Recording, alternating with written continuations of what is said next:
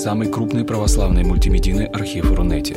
Лекции, выступления, фильмы, аудиокниги и книги для чтения на электронных устройствах в свободном доступе для всех. Заходите.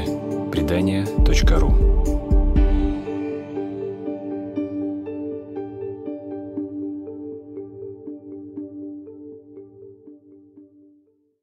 Андрей Десницкий, если кто не знает – и э, сегодня у нас лекция, может быть, она станет началом некоего цикла, это зависит скорее от внимания аудитории.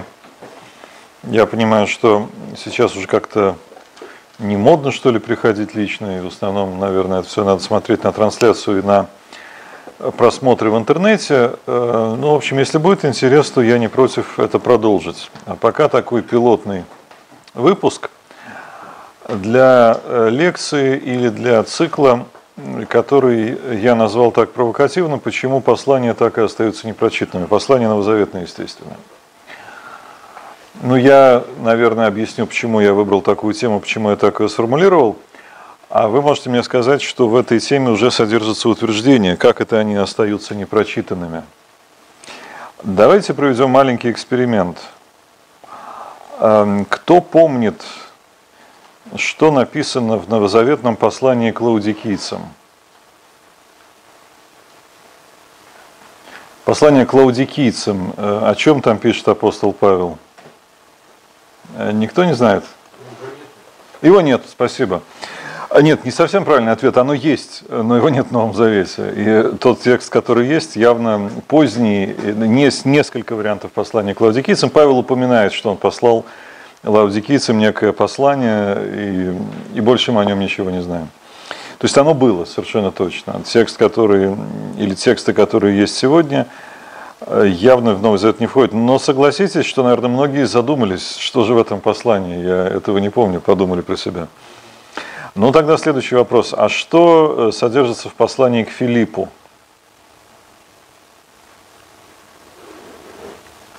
В послании к Филиппу что содержится? Какой основной сюжет? Вижу работу мысли. Эм, ну, я не буду мучить вас вопросами. Такого послания нет вообще. Есть послание к филиппийцам. Эм, ну а что содержится во втором послании к филиппийцам? Ну, все то же самое, его тоже нет. Есть второе к фессалоникийцам или коринфянам, а к филиппийцам только одно. Есть послание к Филимону. Хорошо, есть послание к Филимону, но что содержится в послании к Филимону? Кто-то помнит?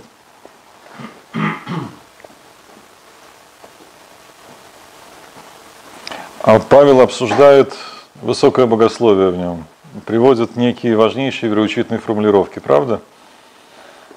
Абсолютно нет. Это маленькое частное письмо, единственное послание Нового Завета, в котором ничего, кроме частного вопроса, не разбирается. Вопрос о том, отпускать ли на волю раба. Ну, а если бы я спросил, э, есть ли Евангелие там от Варнавы, или что написано в Евангелии от Луки, наверное, э, никто бы не сомневался дать какой-то ответ. Евангелие от Варнавы есть, но позднее не каноническое и, скорее всего, подложное. Евангелие от Луки, ну, хотя бы какие-то общие вещи э, все помнят. То есть, оказывается, что когда мы говорим про послание, это 21 из 27 книг Нового Завета – в общем, эм, люди помнят, наверное, некоторые названия, там, римлянам, евреям. Эм, некоторые названия так плавают в голове, там эти самые ладикийцы, Филипп, были они или не были, кто его знает. Э, и уж во всяком случае они слепаются в некоторый комок. Более-менее во всех этих посланиях написано одно и то же. Как сформулировал один мой коллега, «Привет, я Павел, ведите себя хорошо, пока». Вот краткое содержание более или менее 21 книги Нового Завета. А Евангелие, человек, даже ни разу не раскрывавший Новый Завет, обычно имеет все-таки достаточно устойчивое представление о том, что там описано, пусть по косвенным источникам, а по фильмам или там по книге мастера Маргарита. То есть а, послания действительно остаются непрочитанными, на мой взгляд, э, русской аудитории. А причем не в зависимости от того, православной, протестантской, атеистической или основная масса агностики – и я стараюсь думать об этом, но почему я выбрал именно такую тему? Ну, во-первых, мне ее предложили. А предложили мне в связи с тем, что э, подошла к завершению одна история или две истории, смотря как вы их оцените. А когда-то давно в Институте перевода Библии, где я работал консультантом, а отчасти и продолжаю работать, решили сделать комментарий по посланиям апостола Павла. Ну, хорошо бы по всем посланиям, но осилили только Павла для переводчиков на национальные языки. Почему именно по посланиям? Ну, потому что 21 книга из 27, пусть некоторые маленькие, как Филимон, да, э, мелкие послания, они, наверное, если собрать там 6-7, они будут меньше одного Евангелия, но все-таки. А потому что книги очень сложные для переводчиков, и потому что практически никакой справочной литературы на тот момент, а это был конец 90-х, на русском языке не существовало. Сейчас ее уже достаточно много, но все равно переводчику очень трудно дать в руки какой-то один экземпляр и книги и сказать, вот здесь ты найдешь более-менее все то, что тебе нужно знать по переводу этого послания. И мы работали, работали, работали. В результате э, в прошлом 17 году вышло в свет издание, я зря не принес, но оно есть, эм, Павлово послание, комментированное издание, где э, для в основном библейских переводчиков на национальные языки России и сопредельных стран, но и для всех желающих, дан, э, дан текст послания в четырех колонках – греческий, синодальный русский перевод, э, перевод Российского библейского общества, это Кузнецова переводил Валентина Николаевна, и перевод так называемый Заокский под редакцией Кулаковых Михаила Петровича, его сына Михаила Михайловича. А И плюс наши оригинальные комментарии, которые мы специально для этого издания написали. А когда планировали издание, у меня были тяжелые разговоры с руководством. Э, руководство мне говорило, ну 500 экземпляров максимально, никто это читать не будет. Я говорил, 2000 мы сошлись на тысячи. Тысяча разлетелась за несколько месяцев, сейчас они допечатывают тираж, то есть я все-таки был прав, приятно быть правым в хорошем деле. Обычно я прав во всяких плохих предсказаниях. Вот. Эм, и э, мне это показало, что в России, с одной стороны, э, есть аудитория для такого рода книг. Есть люди, которые хотят серьезно прочитать послание Павлова. Ну, я говорю сегодня не только о Павловых, но этих людей не очень много, да, то есть, может быть, это пара тысяч. В сравнении с тем, что выходит, ну, я не говорю на английском языке, но на каком-нибудь там французском или португальском, все-таки у нас очень бедная, конечно, литература, но э, почва для нее есть. И э, с другой стороны, когда мы стали готовить э, эти э, комментарии, то э, я не буду об этом подробно рассказывать, но в большинстве случаев, а я был руководителем этого проекта, в большинстве случаев э, в сложных местах приходилось объяснять, э, что синодальный перевод неверен. Но мы могли этого не писать каждый раз. Не верен, не полон, не ясен. А, по счастью, у нас были там два других перевода, но у них свои особенности, и мы чуть-чуть, может быть, сегодня с ними познакомимся.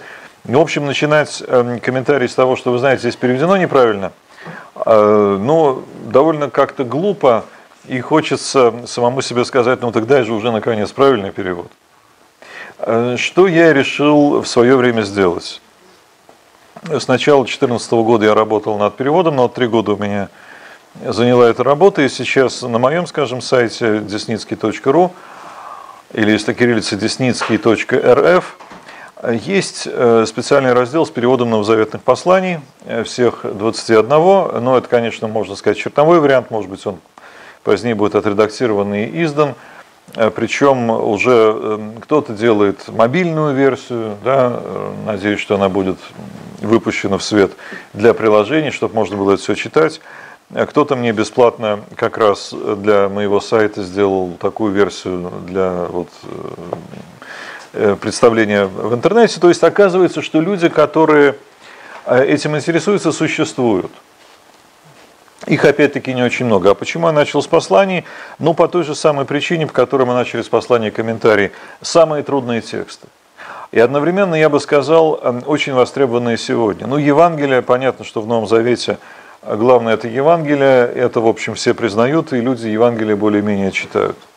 А главное, что Евангелие текст достаточно простой, повествовательный, где и, может быть, трудно понять, как это применить к своей жизни, о чем все это говорит, но, грубо говоря, кто куда пошел, что сделал и что кому сказал, совершенно ясно в любом переводе, даже и без особых комментариев. Может быть, какие-то тонкости ускользают, но их немного. Откровение Иоанна Богослова в любом случае непонятно, что в переводе, что в оригинале, что с комментариями, что без. Э, некий абсолютно мистический текст, и можно им наслаждаться, но э, объяснить, что имеется в виду, как правило, невозможно. Есть книга «Деяний», которая продолжение Евангелия от Луки, и она написана примерно так же, а все остальное – это послание. А, и послание, грубо говоря, это книга, книги, которые говорят о том, что такое церковь, зачем она нужна и как в ней жить. И э, мне кажется, это ровно то, чего катастрофически не хватает сегодня христианам в России. Потому что, э, когда открываешь послание, видишь какой-то мир, с одной стороны, очень похожий на мир современного христианства, с другой стороны, разительно от него отличающийся, где никто почему-то не обсуждает э, те вещи, которые привычно связываются с э, православной, скажем так, информационной сферой сегодня. Позвольте их не называть. Кому они интересны, я у себя в блоге периодически о них говорю и довольно ехидно. Вот. А тут, оказывается, есть какая-то совершенно другая сфера, и э, эта сфера – ну, она другая, действительно. Например, в посланиях, эм, которые посвящены жизни церкви, мы не встретим абсолютное описание богослужений, правил постов. Их там нет вообще, ни одного. То, что сегодня обычно составляет предмет долгого и подробного разговора. Мы не найдем э, практических рекомендаций, на ком жениться, как воспитывать детей, что делать там со злобной тещей или соседкой, которая сошла с ума. Тоже этого нет совсем. В то же время есть какие-то призывы, которые э, кажутся сегодня малоисполнимыми или, по крайней мере, не очень конкретными. И, э, может быть, отчасти поэтому они не прочитываются, что они не отвечают на насущные вопросы, что нам все-таки делать э, в семейной жизни, как нам молиться, как нам поститься. Но зато есть ответ на вопрос, как нам быть христианином, который люди крайне редко себе задают – и ответ на который их может слегка шокировать. То есть, может быть, отчасти мы их не читаем, потому что они нам и не интересны. Но э, давайте все-таки от теории перейдем к практике. А прежде чем мы это сделаем, может быть, есть какие-то реплики, в том числе в интернете или вопросы.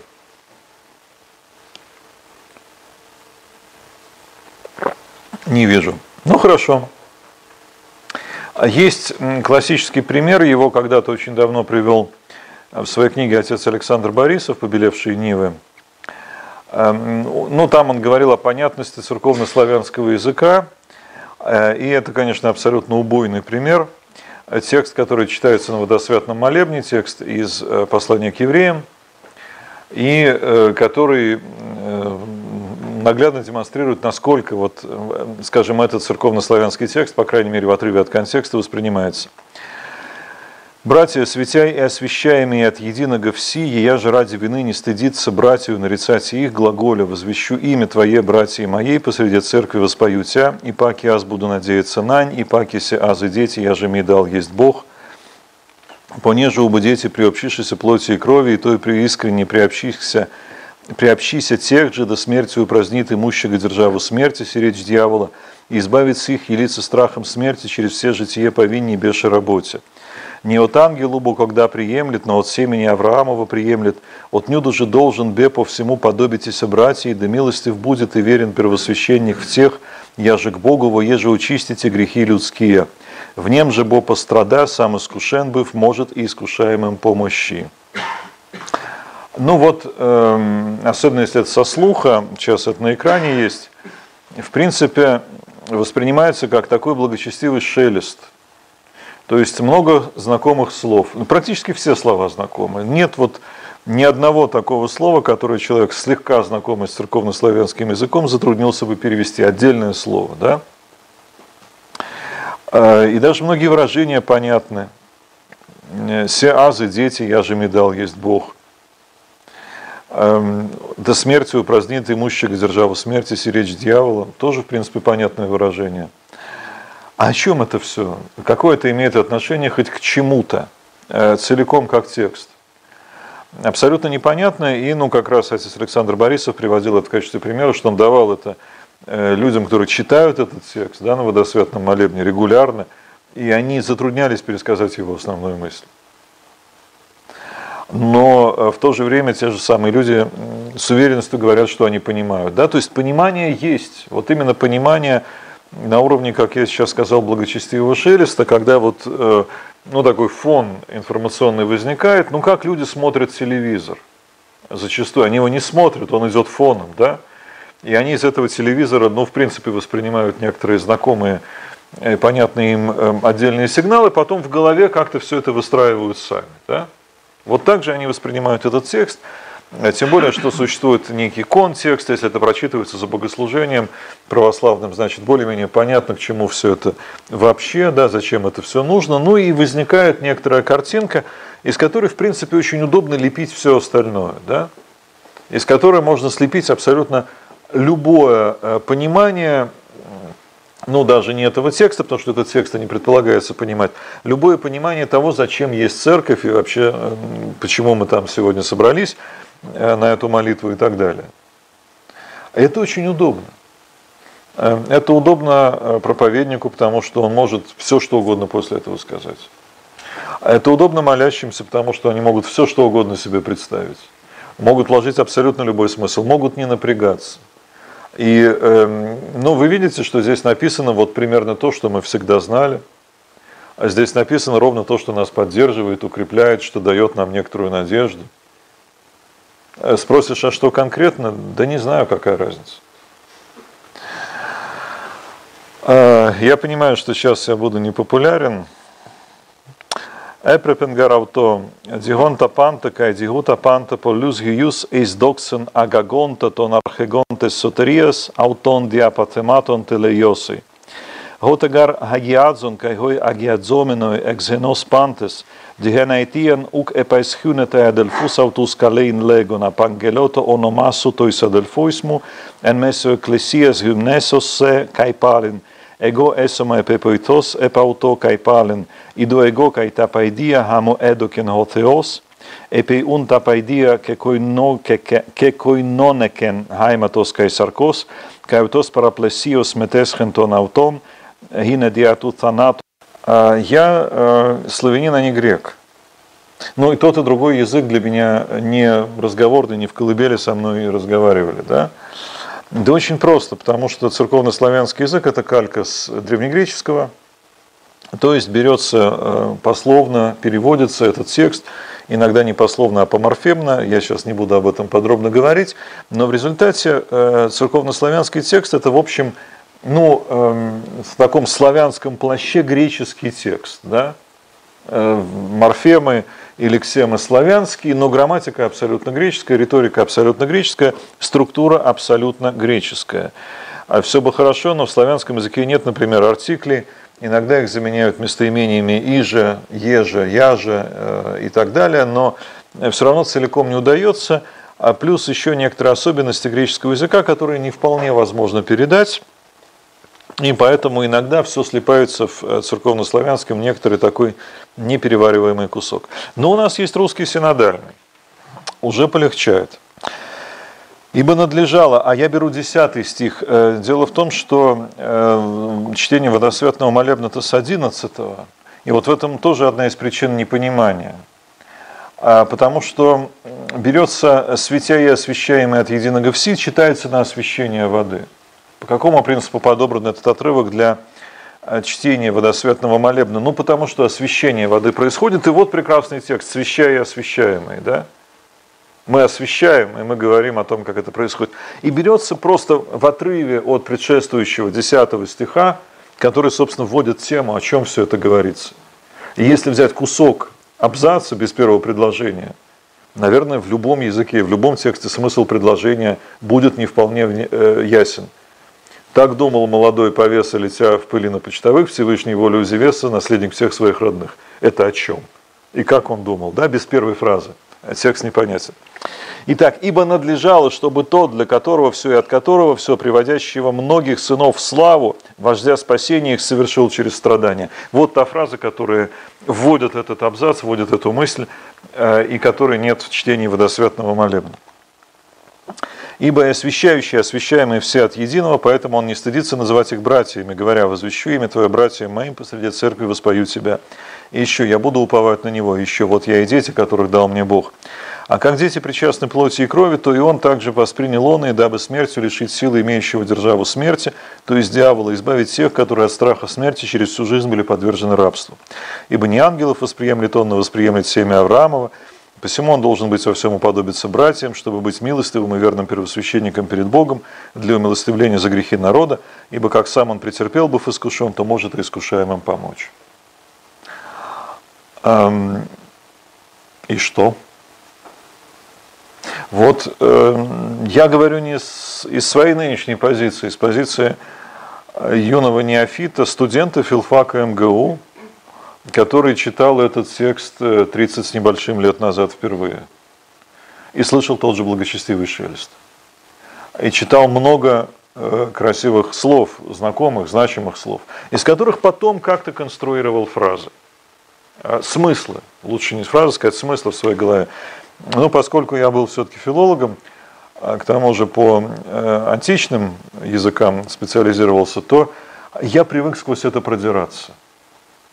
А, и до сих пор мне это, как ни странно, нравится, у всех свои привычки.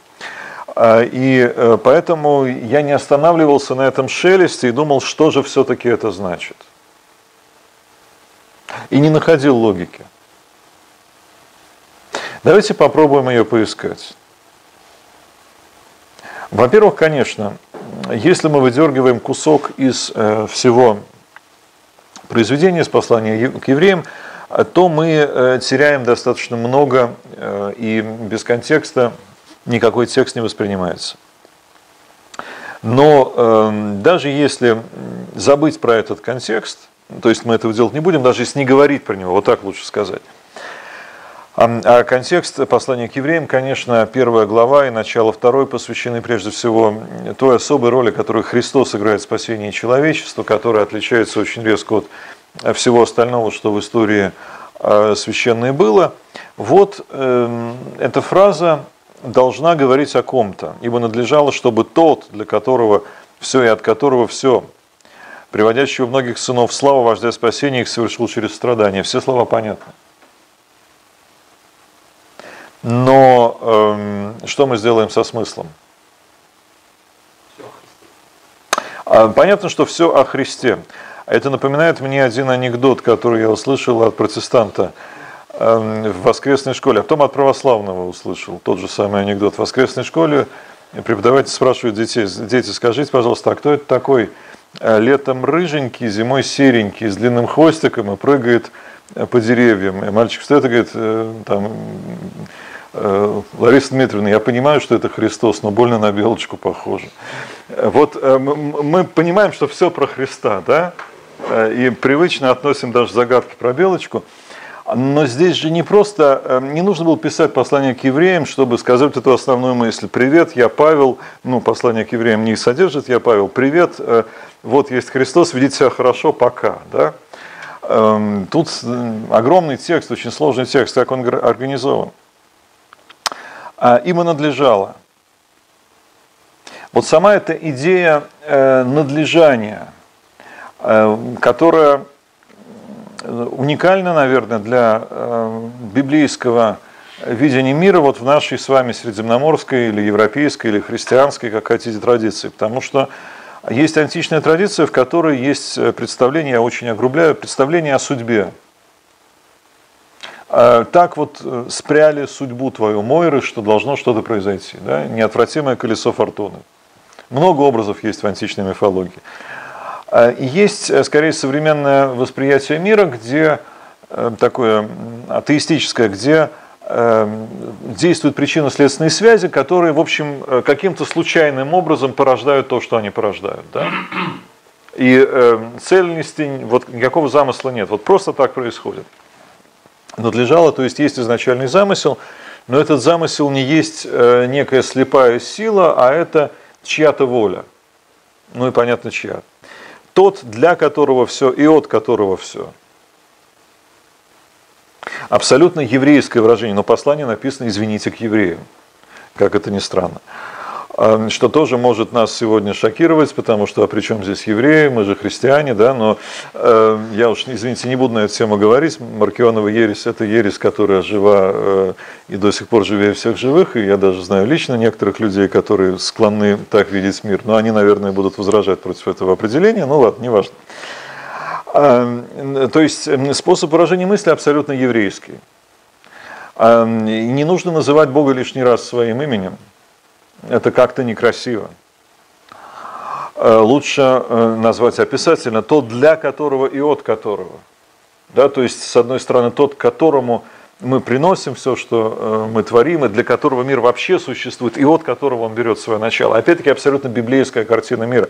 История имеет свою начальную точку сотворения мира, история имеет свою конечную точку, в которой Бог утверждает свою власть над Вселенной. И назвать это красиво, назвать это по-еврейски, это важнейшее свойство этого текста. Да? Нам это уже непонятно. Приводящего многих сынов в славу. Это все он делает, это все делает Бог. А многих сынов приводит в славу. И дальше автор послания, как часто бывает в посланиях, он вбрасывает некую идею. А может быть, провокационную идею. А сегодня мы думаем, чьих сынов, в какую славу он приводит, как вообще кого-то можно привести в славу, это абсолютно не русское выражение, правда? Но абсолютно еврейское, по крайней мере, библейское еврейское. Потому что слава сама понимается как некоторое явление Божие. Когда Соломон освящает храм, не мог э, священник войти в храм, потому что слава Божия его наполнила. Да? То есть некая физически ощутимая субстанция, некое там сияние, да? Эм, в которое вот нельзя войти, просто выталкивает себя. А он приводит в славу сынов. Священнику или кому-то там, Соломону, царю даже нельзя, потому что он, э, ну вот у меня есть сын, он сейчас домой придет, у него есть ключ от нашей квартиры, а у вас, извините, нету потому что сын не только он, да? Хотя многих из вас я рад э, там видеть и так далее. Но ключи только у членов семьи. И он говорит, а вы члены семьи, вас привели в эту славу. Соломон не мог войти, а вы можете. И он вбрасывает этот образ, который они ловят сразу. Я надеюсь, если они имеют какое-то отношение действительно к этой еврейской истории. Но так как мы сегодня начнем красное знамя над Рейхстагом, да, и сразу целый ряд образов, там мы гордимся, слава величия предков, у меня дед ветеран, у меня два деда ветераны. Да, и, и сразу у нас целый комплекс представлений. Он, вот сынов привели в славу. А, и э, сын, конечно, тоже абсолютно библейское выражение. Вождя спасения их совершил через страдания. Вождь спасения. Кто это? Ну, по-русски, конечно, иногда синодальный перевод дает петуха абсолютного. А по-гречески архегостес сотериас – Архегос э, действительно тот, кто идет впереди. Да? Эм, вот тот, кто идет впереди в деле спасения. Там э, можно вспомнить, был Хорег, который вел за собой хор в греческом театре. Да? Э, ну, сегодня даже не знаю, как его назвать. Дирижер – это, наверное, все-таки немножко другая профессия. Да? Вот как бы даже не начальник хора, не тот, кто дирижирует, а тот, кто выводит хор. Да? Вот хор прям выходит на сцену, и впереди него не идет этот самый хораг, он его направляет, им руководит, и потом уводит его в какой-то момент со сцены. И вот он ведет этих сынов в славу, эм, он есть вождь, он их есть эм, э, этот самый предводитель спасения. А что значит совершил через страдания? Диатон патематон телейосой. А телейос – это совершенный. Русское слово «цель», кстати, от того же индоевропейского корня. А и здесь совершил, но по-русски совершить можно какие-то деяния, обычно противоправные, а о чем-то хорошем мы говорим другими глаголами. Эм, здесь усовершенствовал, сделал совершенным. То есть э, того, кто ведет этих самых сынов э, вперед э, к спасению, он сделал совершенным, и нужно было, чтобы это произошло через страдания. Тезис. А послание написано на хорошо обработанном греческом риторическом языке. И читатели понимают, Э, как это устроено. Вбрасывается тезис, дальше его нужно доказать, дальше его нужно подтвердить. Что и делает весь этот обрывок. Отрывок. Замечательно сделали э, в чтении водосвятного молебна, выбросили тезис, оставили доказательства. Как вы хотите, чтобы мы это понимали? Доказательство неизвестно чему. Да? А тезис очень простой. Эм, Христос пострадал на кресте, потому что именно таким образом он должен был обрести некоторую полноту, некоторое совершенство, пройдя через страдания, и потом, по замыслу Божию, привести людей к спасению. Все остальное, собственно, доказательство этого простого тезиса. Но мы еще не понимаем это потому, что мы не знаем, что такое спасение. Вот эм, я часто, не часто, иногда слышу, как благочестивые православные христиане, без иронии это говорят, желают друг другу спасения – да? Но в конце концов здравие, спасение во всем благого поспешения поют э, православные, когда возглашают многое лето. А что они имеют при этом в виду? А, я не знаю, вот мне кажется, если задать людям вопрос, то многие затруднятся. Наверное, представляют себе, после смерти человек попадает э, в рай, остается с Богом, с любимыми людьми, со святыми, он не страдает, у него ничего не болит, ему там не нужно ни денег, ни зарплаты, ничего, да. Но это какое-то очень примитивное представление, наверное, все-таки э, мы думаем о чем-то большем.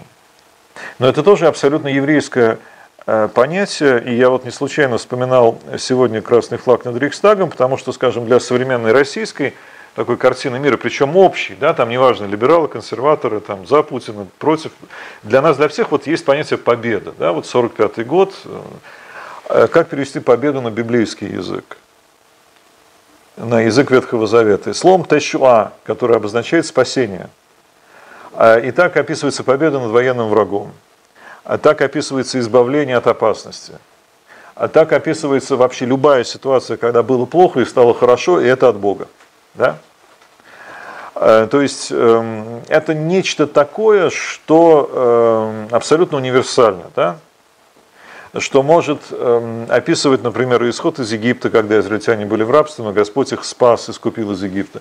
Может описывать и э, когда там Давида преследует Саул, и он, э, Господь его спасает от руки Саула. Да? Может описывать и спасение вот в некотором таком глобальном смысле, да, вот человек, который подвержен смерти, греху, страданию, от этого каким-то образом избавляется, да.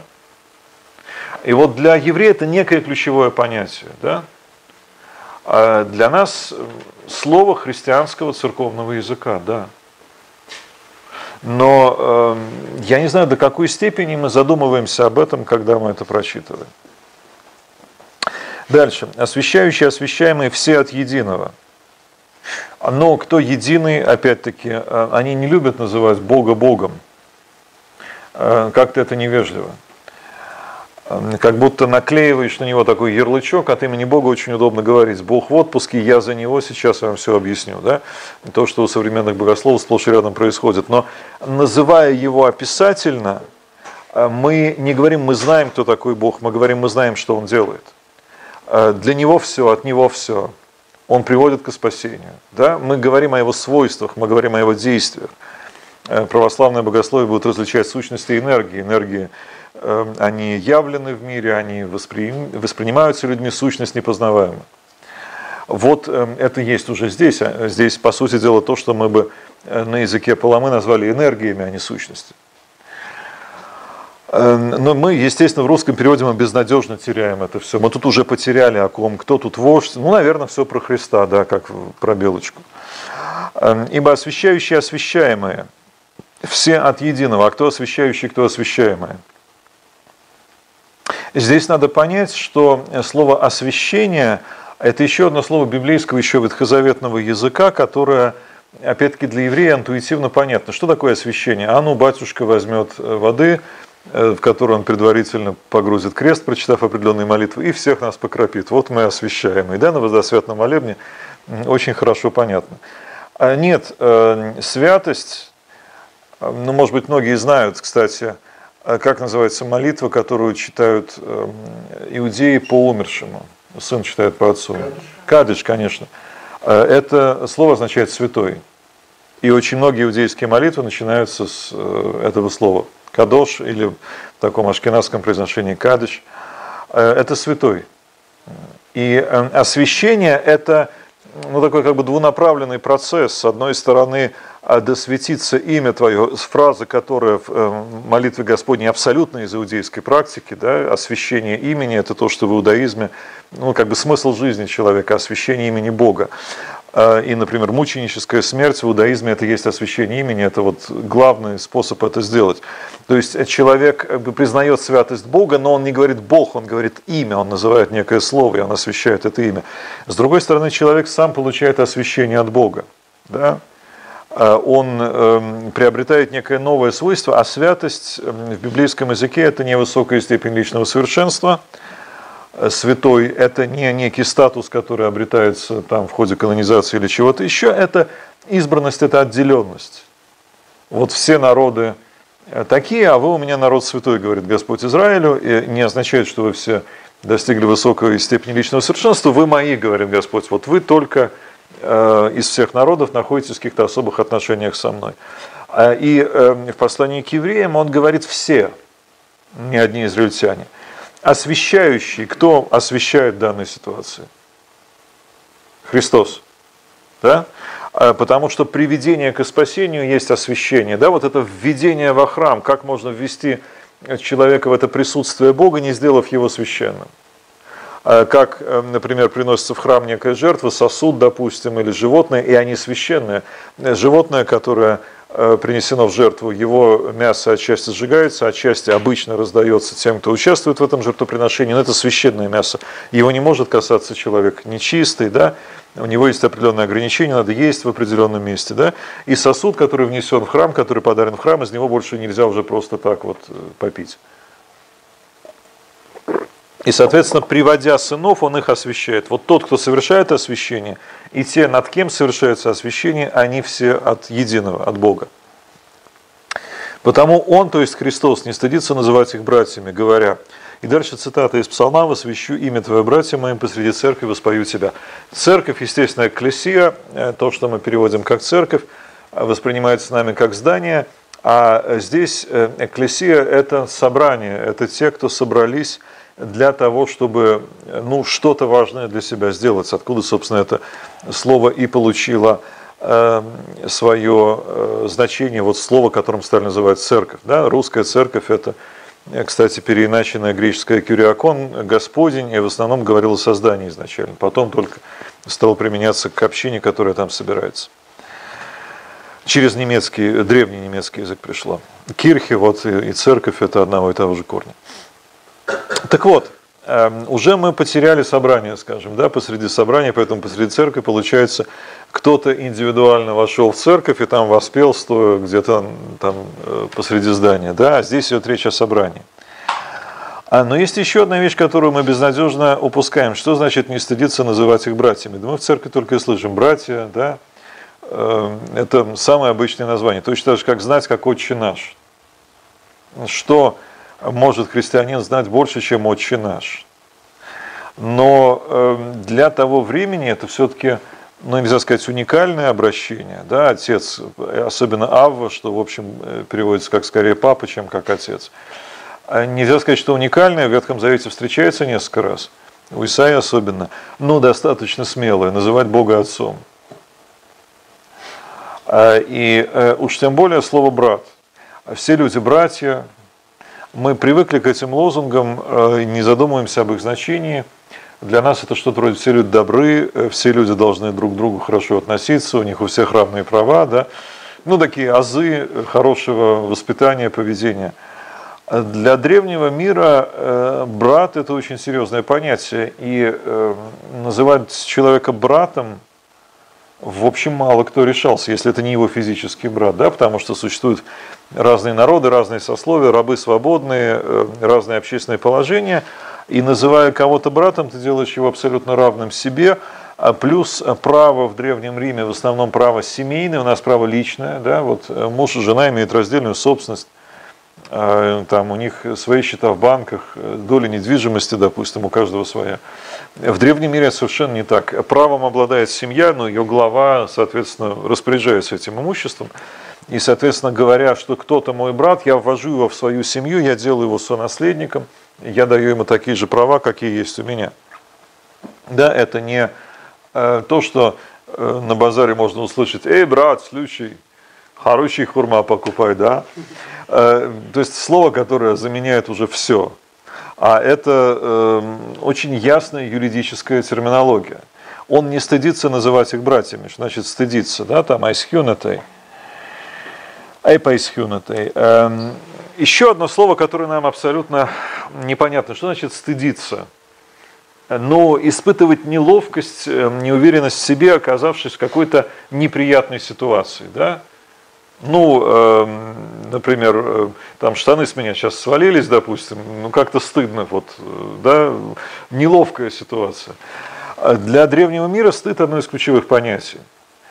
А, и это так везде, хотя в разных культурах по-разному. Мы до сих пор восхищаемся мужеству самураев, например, э, самурай, который опозорен, он совершает харакири, да? даже если он не виноват. Он, его, например, оскорбил его господин, незаслуженно, допустим, да, он совершает харакири, потому что это стыд. Это ситуация крайнего позора, которую он вынести не может.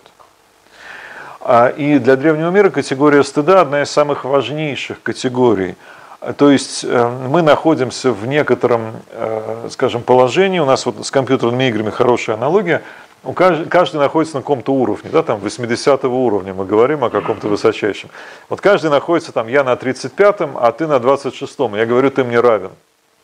Это значит, я себя опускаю до 26-го, да? При том, что в обществе очень жестко структурированном этих уровней действительно много. А, и, опять-таки, там рабы свободные, я напомню, вольноотпущенники, свободно рожденные, много самых разных градаций. И вот э, он, освящающий, не стыдится называть их братьями. Да? Вот он не стыдится уравнять эти уровни 80 там, с 12 э, То есть то, что в нормальной ситуации – было бы предметом крайнего стыда. Вот стыда не в смысле эмоции, а стыда в смысле выставления себя в очень невыгодном свете перед всеми, умоления своих прав, умоления своего положения. А, и оказывается, Христос не стыдится делать людей своими братьями.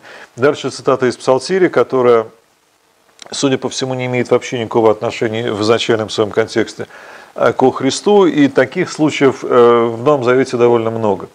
Для нас эти цитаты практически ничего не говорят, а ведь здесь еще одна заявка. Автор послания к евреям говорит, смотрите, люди, все то, что вы читали, все эти знакомые вам уже слова и выражения, они все говорят о Христе, про который я вам сейчас рассказываю. Хотите верьте, хотите нет. И для древнего еврея это несколько шокирующе. Как в наше время шутили, а, э, что писал Александр Сергеевич Пушкин об Октябрьской революции, вопрос на экзамене. Как что Октябрь наступил, да? Вот э, как если бы действительно в учебнике истории КПСС приводились цитаты из Пушкина, да? а так цитаты из Ветхого Завета э, выглядят в Новом Завете. Мы этого не ощущаем. А потому что для нас это все как бы слиплось, и мы смотрим на Ветхий Завет обычно через призму Нового, это еще в лучшем случае, обычно мы говорим, да не нужно на него смотреть, чего там это все было давно и про евреев, а мы, слава Богу, нет. А, и, эм, соответственно, для нас вот эта скандальная, скандальная абсолютно цитата, которую он не боится шокировать, автор послания к евреям не боится шокировать свою аудиторию. Он ее, как я не знаю, какой-нибудь Пелевин современный, да, эм, заинтриговывает, а, все время обманывает, как-то вот пытается ей показать мир с неожиданной точки зрения, и все это делает словом. А для нас все это выровнялось вот в, эту самую, в этот самый благочестивый шелест из каких-то слов и выражений, смысл которых мы давно, казалось бы, себе уяснили. И еще я буду уповать на него. Ничего себе цитатка, я буду уповать на него. Это оказывается, э, мы э, про Христа говорим. Э, у меня есть один знакомый, который занимался, Сергей Васильевич Куланда, занимался Явой – остров Явы, и там своя культура, в Индонезии остров. И он говорил, что в советские времена нужно было обязательно, чтобы эм, давали цитаты из классиков марксизма-ленинизма в любой работе. Но классики марксизма-ленинизма, не помню, кто из них, написали э, об этом только одну фразу. Следы ее можно найти на всей Яве или по всей Яве. Имелось в виду, кажется, какая-то разновидность семьи, наверное, у Энгельса происхождение семьи частной собственности государства. И чтобы удовлетворить этому требованию, э, человек, писавший некую работу по Индонезии, брал существительное женского рода и добавлял, как писал Энгельс, следы ее можно найти по всей Яве. И дальше ссылка. Здесь такого же рода цитата, то есть берется просто «я буду уповать на него», кусок текста, маленький кусочек, и применяется – к отношениям эм, людей и э, Христа, да? И еще, вот я и дети, которых дал мне Бог, это из Исаии, из 8, по-моему, главы. А получается, что эм, он не просто цитирует Ветхий Завет, он говорит языком Ветхого Завета. Образование? Эм, не только образование, но, скажем, Э, стремление выразить свою мысль на том языке, на котором ее выражали уже раньше. А русский, кстати, а литературный русский сегодня тоже очень склонен к аллюзиям и цитатам. Мы э, все время прибегаем к э, цитатам, и я в сегодняшней своей речи тоже цитирую там то Пушкина, то еще что-то, да, и э, для нас это нормально приводить цитаты не просто, чтобы показать образование, а чтобы вызвать э, в сознании слушающих весь комплекс представлений, который с этим связан. Вот он говорит, смотрите, Исаия говорил как раз об этом, и Псалом говорил, и Исаия говорил. Собственно, больше ни для чего эти цитаты не нужны. Они э, не несут в себе какой-то логической аргументации, да, они не добавляют новую информацию. Он показывает, да, вот говоря словами Ветхого Завета, э, он еще для них не ветхий, а единственный. А вот, э, собственно, все это и называлось. Тут ветхим он потом его назовет дальше в этой книге. А может быть, какие-то вопросы там возникли у вас или в интернете? А, я правильно понимаю, что в этом отрывке Павел выравнивает, так сказать, уже, ну, можно сказать, именно из текста Христа и Бога, как вот буду плавать на Него и вот ну, освещает, то есть вот, ну, это тот самый текстовой момент, когда можно вот сказать, что именно вот э, отождествление Христа и Бога 100%. Хороший вопрос. Я бы только убрал слово Павел оттуда, но это не будем сейчас автор, обсуждать. Автор, Авторство – это отдельная проблема, я об этом говорил. Автор себя не называет Павлом в этом послании. Хорошо, э, хороший очень вопрос. Я думаю, что да, Здесь, в принципе, автор различает Христа и Бога. Но вдруг эта фраза «я буду уповать на Него», которая подходит и к тому, и к другому, и вот средствами просто подбора цитат, он, да, начинает как бы их уравнивать и отождествлять, да, не до конца. И э, вот, э, конечно, в евреях очень много есть э, того, что мы сегодня называем христологией, учением о том, а кто Христос, и он не говорит э, вторая ипостась Троицы, как сегодня автоматически выдаст любой хоть немножко грамотный э, христианин, да, но эм, он описывает это через какие-то другие вещи и дает иногда самим строем своей речи э, вот какой-то намек, он еще не знает, как это назвать. Слово ипостась встречается в послании к евреям в совершенно другом значении. Это твердое основание.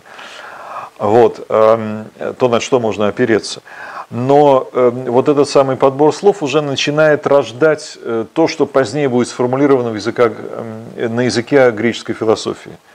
Еще какие-то вопросы или комментарии? Да, э, для древних э, там, людей, вот, тексты, которые преподаваете, они являлись такими же загрузочными, как для нас? Тоже очень хороший вопрос.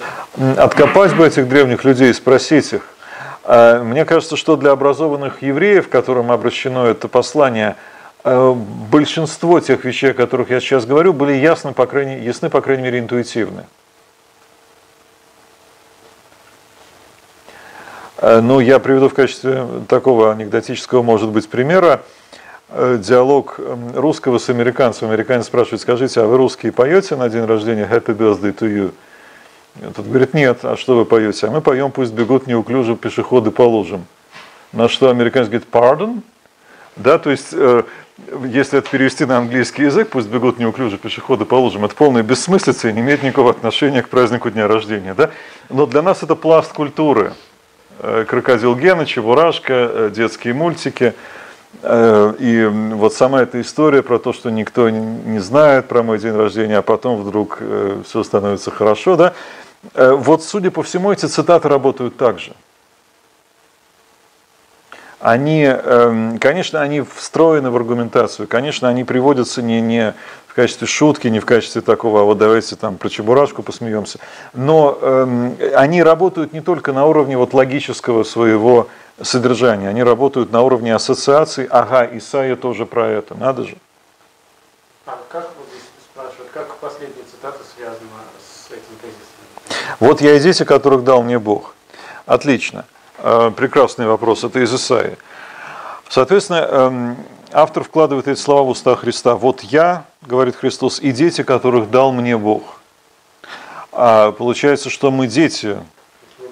Но очевидно, что дети, которых дал мне Бог, здесь автор, несколько переначивая смысл Исаии, относит э, к детям, которые Бога дети, да? А, то есть Бог э, каких-то своих детей дал мне. Видите, он может даже менять, скажем так, референцию, как это называется у лингвистов, да, э, дети относятся к детям моим. Явно в Исаии э, идет речь все-таки о детях того, кто это говорит. Сейчас Исаию читать не будем, там тоже много интересного. Исаия тоже в целом остается непрочитанным. Но хотя бы с посланиями начнем разбираться.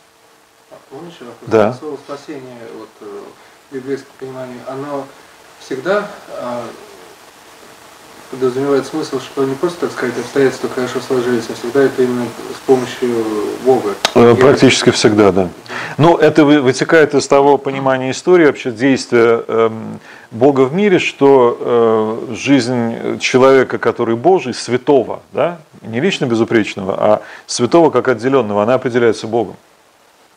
И э, здесь не масоны нам вредят, а враги нападают, а Господь спасает или не спасает, или не избавляет, да? Еще вопросы есть? Если Да. совершил совершение, завершение, то есть э, совершил, к слову, совершил относится вождя спасения. Да. э, Винитный падеж при нем, да. Да. Сделал совершенным того, кто ведет э, всех впереди к спасению. Если можно, последний вопрос по поводу этого отрывка на освещение с э, измененным смыслом, ну, абзац, который убран. А в других поместных церквях на освещение воды читается вот это же самое? Или... Я не знаю, если честно, но у нас все от греков, поэтому, скорее всего, да. Но дело в том, что э, вот э, особенность этих самых э, чтений, э, она состоит в том, что обычно, ну по-разному бывает, но обычно подбираются они по ассоциации. Да? Вот что-то упомянуто в тексте, конечно, там чтение Страстной Седмицы, естественно, они э, содержательны, ну потому что именно это и вспоминается. А так, ну если нет прямого указания, То есть примерно так же, как Павел подбирает цитаты Ветхого Завета. А, Я бы не сказал, э, я бы не сказал, потому что э, здесь, ну, может быть, есть некоторое сходство, да. А, В в каком отношении, смотря, то есть э, то, что из- э, изменить значение при цитировании легко, да, в этом смысле много похожего. Но мне кажется, когда в посланиях подбираются цитаты, э, это еще и некоторая манифестация, это еще и некоторая очень серьезная заявка на перетолкование этих цитат для тех, кто эти цитаты хорошо знает. Да? Вот э, трудно сказать, что подбираются таким образом богослужебные чтения в православной традиции. Здесь э, нет революционности, да? а в Новом Завете есть эта революционность. Сейчас мы вам покажем, что все не совсем так, как вы привыкли думать. Еще один вопрос, пока мы Да. чтобы про комментарии далеко не уходить. Ну вот есть же Баховское послание к римлянам, комментарий с комментарием помните. И вот я недавно слушал Не только оно, да. покойного архимандрита Января, который говорил о евангельско-католическом комментарии, который все разбирает буквально буквально. У нас очень как-то совершенно не используется. А, Комментариев много. А, По-русски комментариев мало. Я как раз сегодня упомянул про тот комментарий, э, над которым и я работал, тоже к посланиям, да, где мы постарались это сделать. Но то, что я сейчас говорю, гораздо подробнее, чем этот комментарий. Да, потому что, э, понимаете, если это все каждый раз описывать, это будет чудовищно длинно, тяжело и практически невозможно читать. Такие комментарии есть, да. Ну хорошо, давайте все-таки хотя бы этот э, отрывок маленький дочитаем. Эм, А дальше аргументация, да, то есть эм, его первый тезис. Эм, Христос предводитель людей в деле спасения, и э, люди делаются его братьями. А Его следующий аргумент. А как дети причастны плоти и крови, то он также воспринял он и дабы смертью лишить силу имеющего державу смерти, то есть дьявола, избавить тех, которые от страха смерти через всю жизнь были подвержены рабству.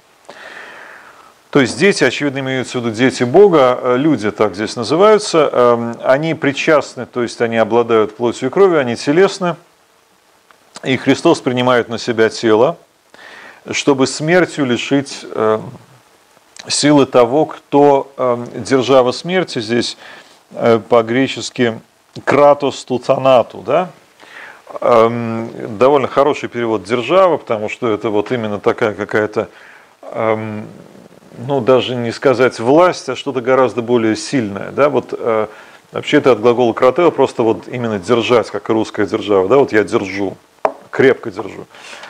А, и, соответственно, смерть лишает силы того, кто имеет, э, кто держит смертью. Да?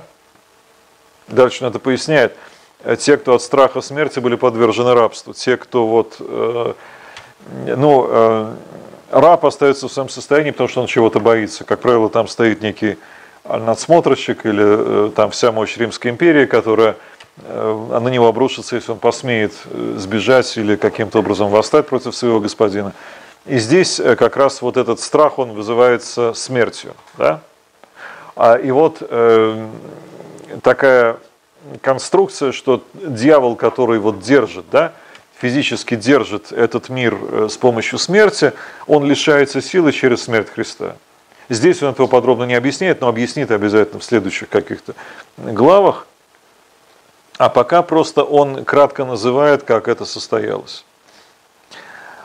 Эм, и дальше он еще раз эм, разворачивает эту мысль более подробно, что характерно, кстати, вот Павел делает то же самое в тех посланиях, где он явно автор. Ибо не ангелов восприемлет он, э, что значит восприемлет, то есть он становится не ангелом, воспринимает природу да, берет на себя природу не ангелов, поскольку в начале э, послания к евреям очень подробно говорится о превосходстве сына над ангелами. А э, зачем вообще говорить об ангелах? Причем здесь ангелы?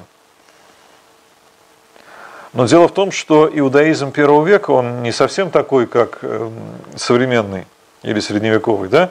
И в частности, в нем очень распространено почитание ангелов – самых разных, и, с другой стороны, э, обереги от демонов. Да? То есть вот мир духовных сущностей воспринимается как нечто очень реальное, и э, действительно им так или иначе, ну, поклоняются, может быть, сильное слово, но их всячески почитают, и э, есть опасность, что Христос будет воспринят как еще один из этих самых ангелов, что впоследствии, кстати, а может быть, уже и в это время начинает происходить, в гностицизме, в некотором учении, скажем так, альтернативном христианству, любому причем христианству, где э, евангельская история понимается как рассказ о том, как одна из духовных сущностей, которая эм, так скажем, приняла на себя человеческий облик, э, что-то такое ценное совершила, но она лишь одна из множества всяких разных иерархий.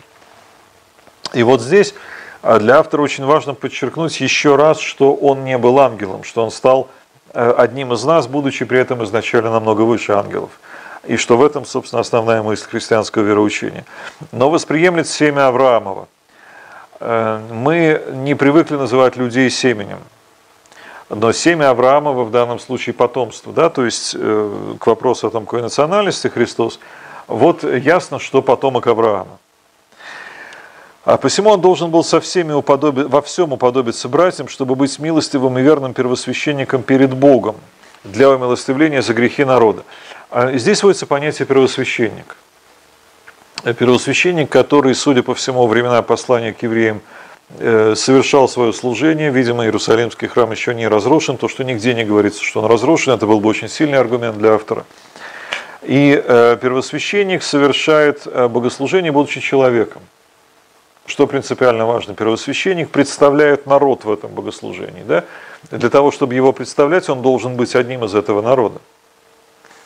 А, и, соответственно, позднее потом опять э, очень подробно развернет автор эту мысль, в каком смысле Христос первосвященник, и почему именно его первосвященничество, оно настолько важно для нас, но пока он просто заявляет об этом. Вот, и он должен был стать таким же человеком, причем из потомков Авраама. Милостивление за грехи народа, здесь э, глагол «гиляскестай», это «Азгамартиес тулау», это, соответственно, э, довольно конкретное э, действие, в частности, в день э, умилостивления или искупления, Йом-Кипур на древнееврейском, совершалось это действие, да, когда приносилась жертва за грехи, совершенные народом, и тем самым вина с человека снималась. Ибо как сам он претерпел, быв искушен, то может и искушаемым помочь. А фраза, на которой вообще э, люди обычно э, засыпают или наоборот просыпаются, не знают, что с ней делать. Энгогар пепонтен аутос перастейс дюнатей тоис перейт зоменуис боэтесай. Здесь слово глагол пейрадзо искушать и одновременно испытывать. Да? Что такое искушать? Это испытывать и э, мы привыкли, что слово «искушать» имеет отрицательное значение, да, сбивать с пути, заставлять грешить, а испытывать, наоборот, скорее что-то положительное. э, то, что испытано, оно э, верное, надежное, да, проверенное. А, и вот здесь, с другой стороны, искушенный, человек искушенный, да, то есть человек с богатым опытом. Вот русское слово, где сохранилось это значение слова искушение. Вот здесь сказано ровно это – что обладая некоторый опыт страдания, а, обладая некоторым опытом страдания, Христос может помочь тем, кто проходит через опыт. А и опыт, наверное, имеется в виду тоже страдания, потому что, э, скорее всего, это все-таки время гонений, ну, более-менее все время э, от э, рождения церкви и до Миланского эдикта – это время гонений, то затухающих, то разгорающихся, и Э, это такая постоянная тема в Новом Завете. И вот люди, которые проходят через гонения, проходят через страдания, соответственно, могут быть уверены в том, что Христос может им помочь, потому что он обладает этим опытом страдания. И э, одновременно это э, очень серьезная заявка, которая сегодня христианам, может быть, кажется банальной, но ведь христианство – это первое учение в мировой истории – которая сказала, что Бог не просто притворился человеком, да, в человеческом облике это полно такого. Афина является Одиссеей в разных образах, и в других религиозных мифологических традициях боги тоже периодически принимают облик человека. Но э, когда Бог принимает на себя страдания человека, да, принимает телесность, принимает смерть, принимает муки, Э, и обладает таким опытом, каким Афина обладать по определению не может, да, потому что она не страдала. Или, по крайней мере, не страдала телесно, как страдает э, любой человек.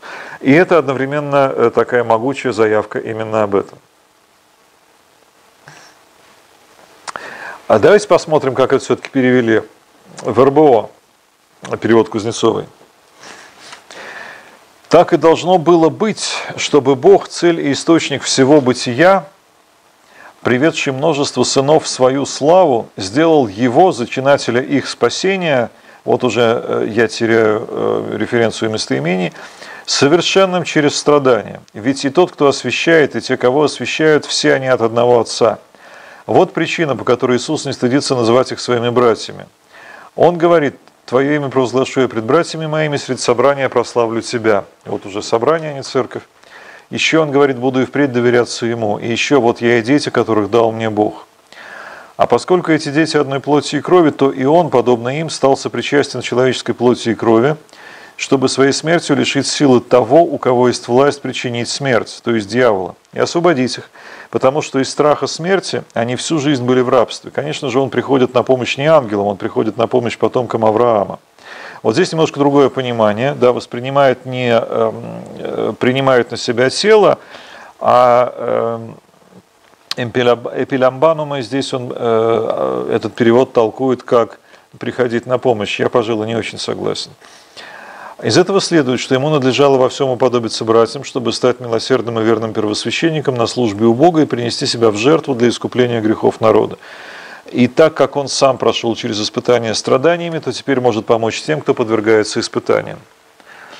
А с другой стороны, вот это представление о приходе на помощь э, и о том, что воспринимает э, Христос эту самую природу, может быть, это просто развитие представления, да? Э, сначала приходить на помощь, а потом уже э, в свете дальнейшего богословия принять на себя природу. А кто его знает? Ну вот перевод РБО все-таки э, мне представляется более или менее понятным. Хотя, на мой взгляд, здесь синтаксическое переструктурирование не доведено до конца. Вот в частности, референция местоимений – Э, и вообще имен, э, кто именно имеется в виду в самом начале, не совсем понятно. Я покажу свой перевод. Я э, делал два варианта, даже три, но в одном там различие между текстами и источниками. А два принципиальных – это традиционный, более консервативный, где меньше изменено по сравнению с синтаксисом оригинала, второй общедоступный – или более такой э, миссионерский, где больше переструктурирования. Вот я его и покажу, мне интереснее. Весь мир произошел от Бога, и весь мир для Бога. Я стараюсь раскрыть эту мысль, поскольку перевод общедоступный, я уже не обращаю внимания на то, что евреи стеснялись лишний раз говорить слово Бог. Я хочу объяснить, чтобы люди поняли, о чем это. И множество своих сынов он приводит к славе. Христос выступает во главе них. Вот что такое архагос. Так что нужно было ему достичь совершенства через страдания. Достигнуть совершенства через страдания. И тут же я даю альтернативный перевод. Либо Бог совершил их спасение через страдания Христа, в котором все берет начало. А я еще к этому вернусь.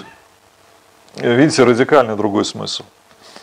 Ведь Он освещает нас, мы получаем освящение, и все мы от единого. Я раскрыл, кто этот освящающий, кто эти освящаемые. Вот почему Христос не стесняется называть нас братьями. Стесняется тоже не очень удачный перевод, но эм, ну, как-то вот нужно выйти в ситуации культуры, где, э, ну, пардон, нудизм существует, да, люди не очень стыдятся, в принципе.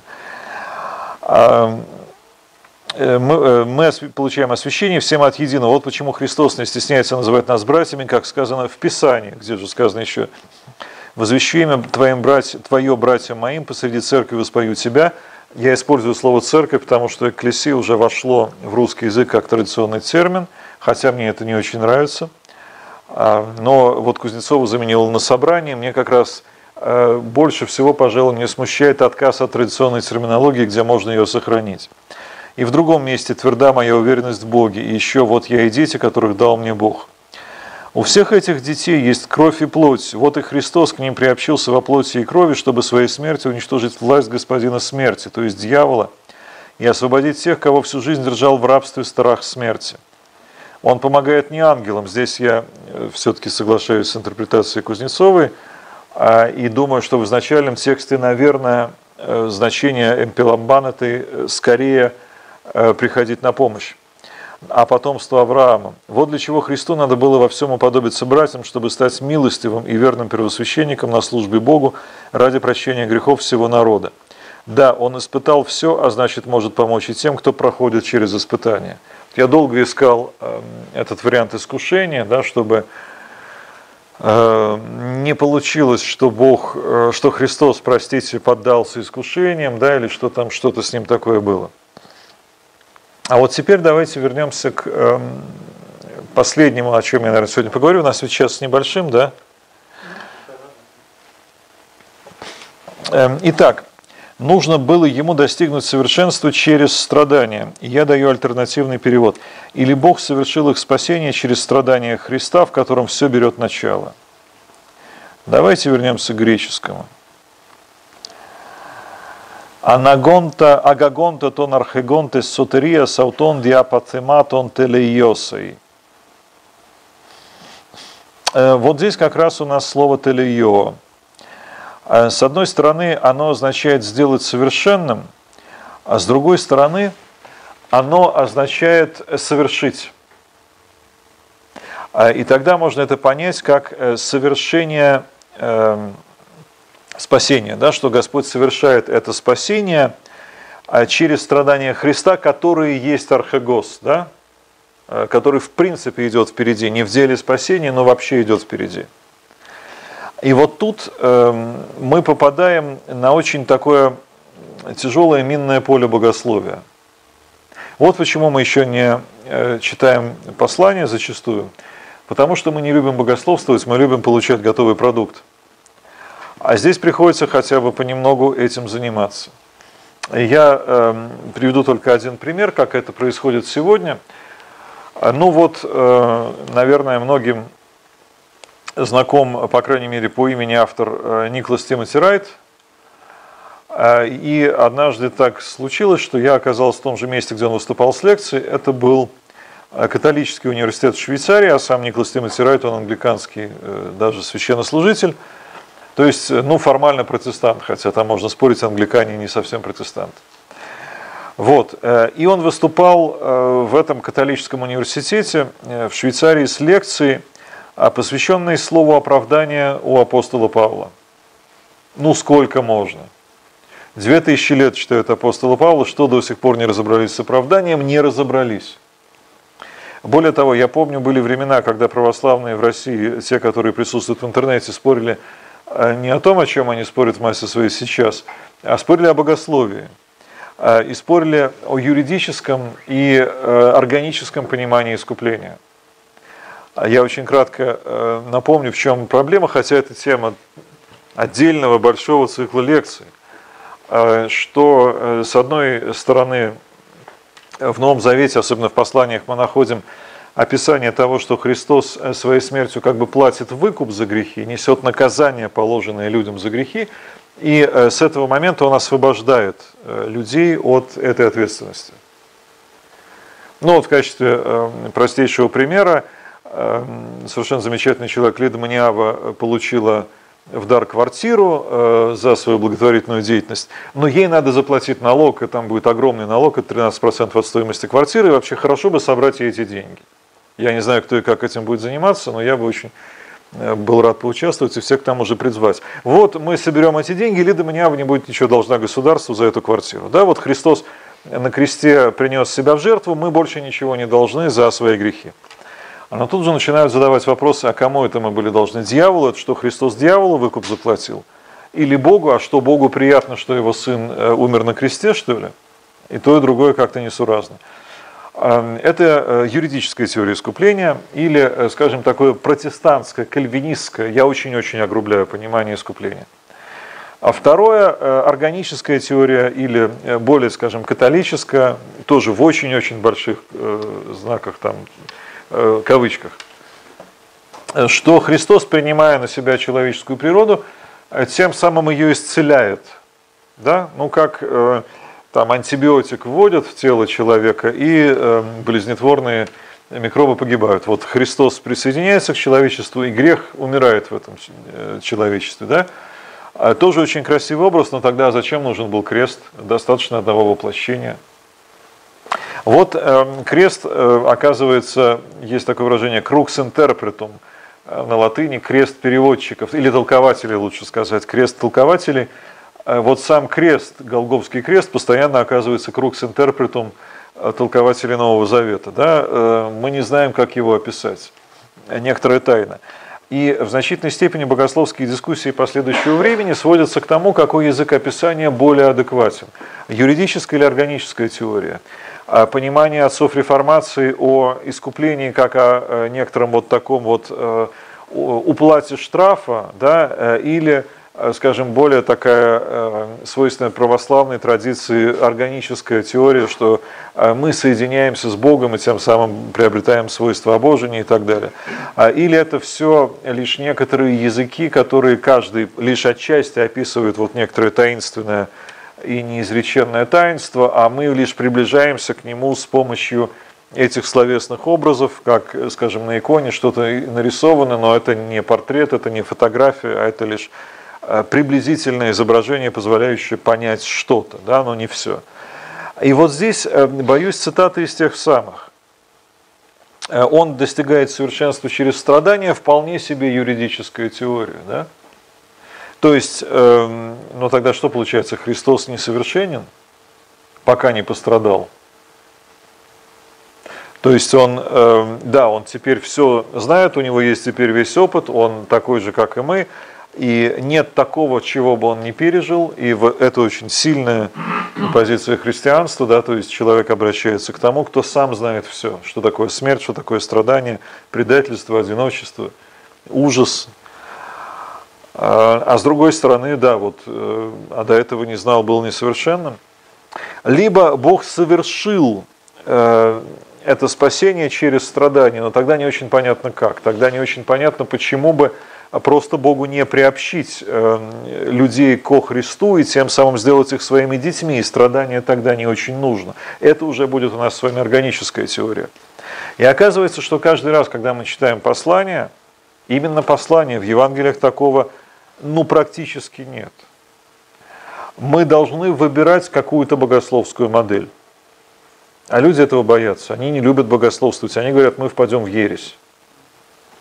Но это все равно, что бояться, мы поднимем восстание, да, для того, чтобы впасть в ересь или поднять восстание, нужно приложить много осознанных усилий, и то еще неизвестно, что получится. Да? Эм, в ереси есть некое восстание. Да? Если человек просто что-то не понял, это еще не значит, что он еретик или мятежник. Да? Просто вот, э, или там он в чем-то ошибся, улицу на красный свет перешел. Вот, эм, это еще не мятеж. А, и эм, с другой стороны, человек, который от этого отказывается, он, ну, по сути дела, он закрывает для себя эти страницы.